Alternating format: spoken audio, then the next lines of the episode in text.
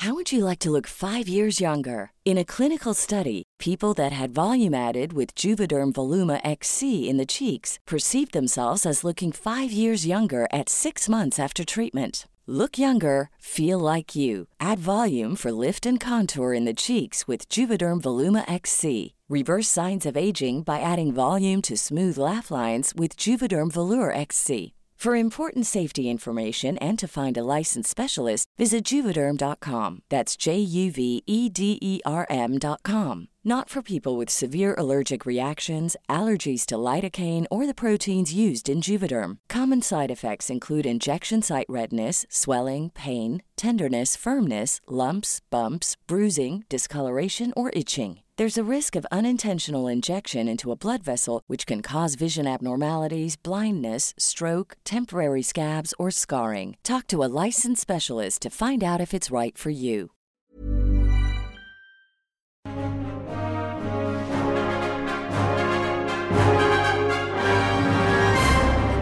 Y llegaron los años 80.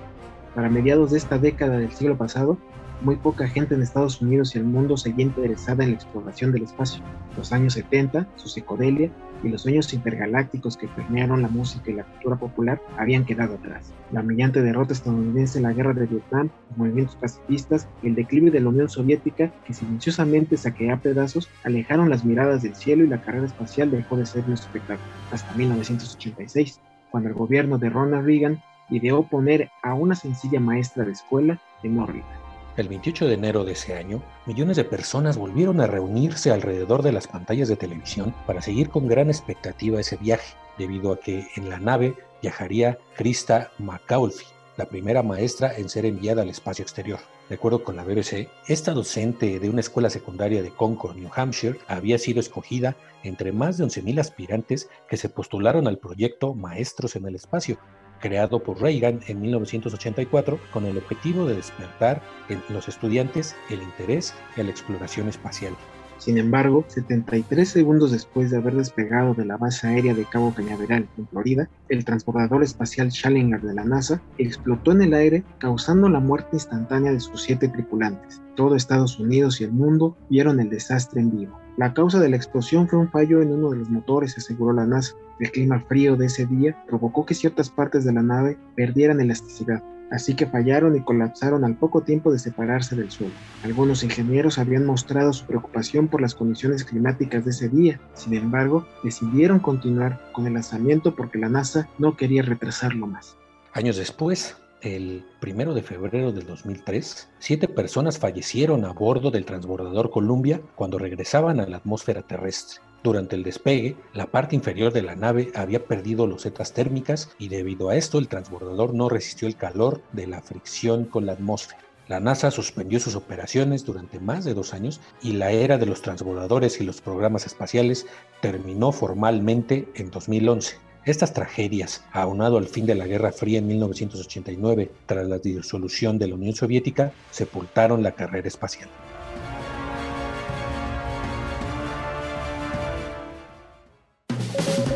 Las claves del mundo. El contexto internacional en Podcast OM.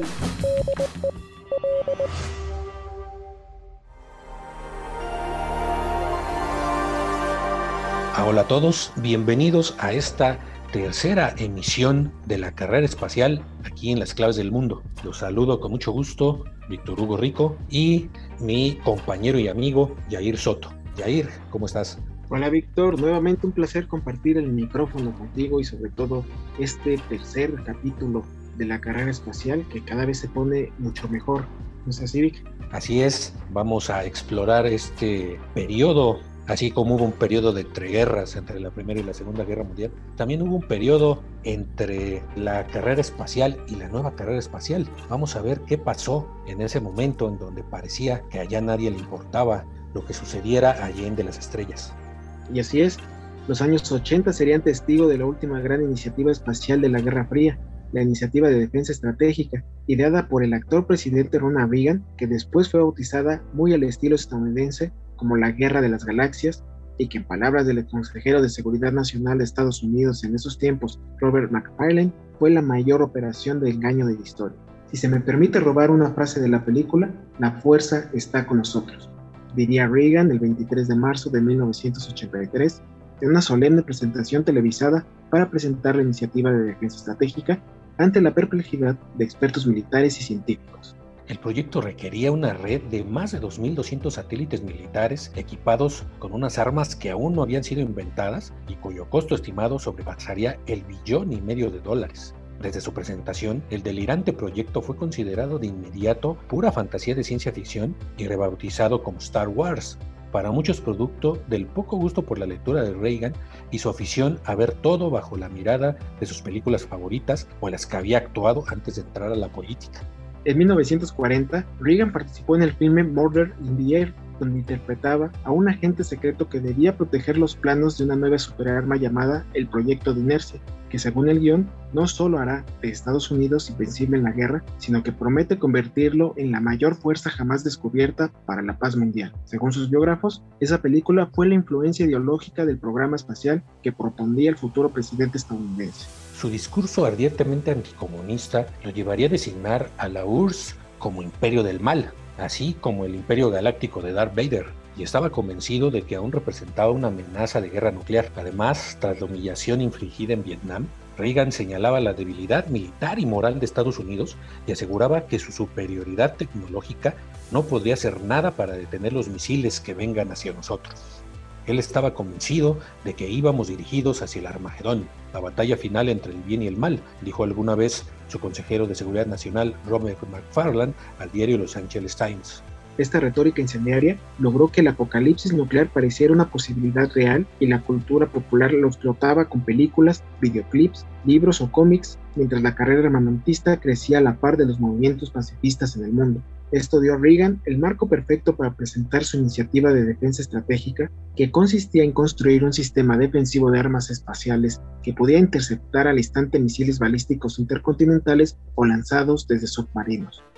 Se ordenó al Departamento de Defensa invertir y supervisar el desarrollo de armas de partículas y láseres, sistemas de misiles espaciales y una red informática para controlar todos los satélites y centros de combate que se extenderían por todo el mundo. La idea y las alusiones a una nueva esperanza que remitían a la trilogía de la Guerra de las Galaxias estimularon la imaginación de los estadounidenses y la popularidad de Reagan se disparó. En 1984 ganó la reelección y la continuidad de su proyecto. Sin embargo, en 1987 se determinó que la tecnología para materializar todo ese sistema estaba a décadas de ser posible.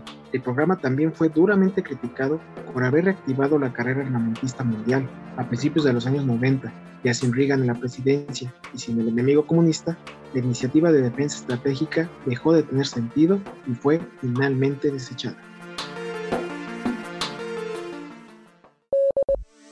Aunque en lo general la sociedad perdió interés por los logros espaciales, un selecto grupo de coleccionistas se aficionó por los objetos de los astronautas y en la actualidad se han convertido en artículos muy codiciados que podrían alcanzar altas pujas. En 2011 se subastaron en seres personales de algunas misiones del Apolo, como el plan de vuelo firmado por Buzz Aldrin, un paquete de cigarrillos llevado en el Apolo 12, un calendario de Playboy de 1969 llevado extraoficialmente o una foto de los tripulantes del Challenger. El objeto que alcanzó el mayor valor fue la bandera de reserva del Apolo 11, con 30 mil dólares. Los rusos también vendieron sus propios enseres y obtuvieron buenas sumas, como los informes y las cartas manuscritas de Yuri Gagarin en poco más de 100 mil dólares.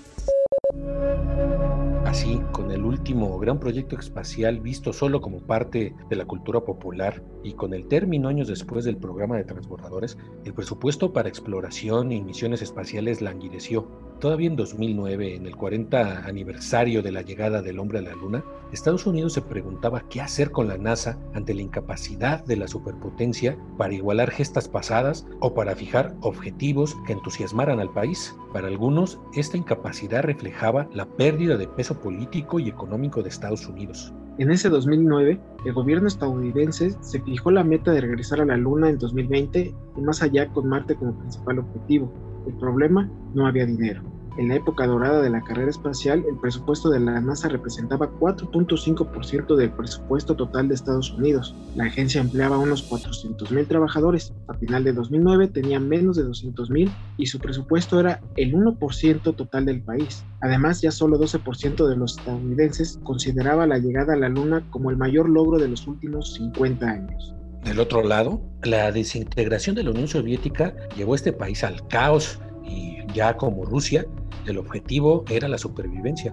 Su vieja estación Mir, ensamblada en el espacio de 1986 a 1996, sufrió un incendio un año después, en 1997, y rápidamente fue quedando obsoleta hasta que fue destruida de forma controlada en 2001.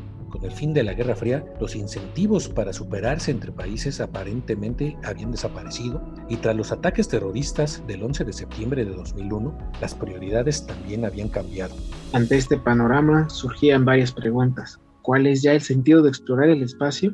¿Buscarían otros países entrar a la carrera? El sector privado estaba interesado en intervenir para enviar nuevas misiones a la Luna y aventurarse a Marte. Esto nuevamente lo descubriremos en el próximo episodio de este serial de las claves del mundo. Pueden seguir escuchando los anteriores capítulos de esta serie a través de las principales plataformas de podcast como Spotify, Google Podcast, Apple Podcast, Acast, Deezer, Amazon Music. Ahí pueden encontrarnos como las claves del mundo. Todos los lunes también podrán encontrar nuevos episodios que Organización Editorial Mexicana pone en su disposición a través de otros productos. ¿Qué nos recomiendas hoy, Vic?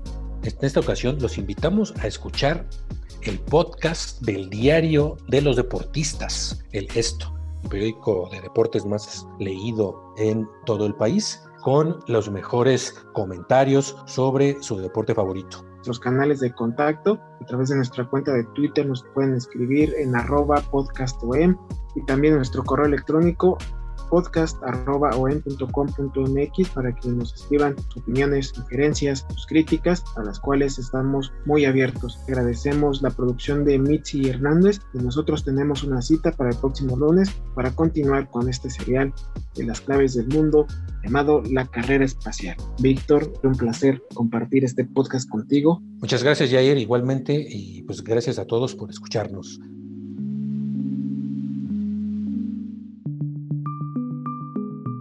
Es una producción de la Organización Editorial Mexicana.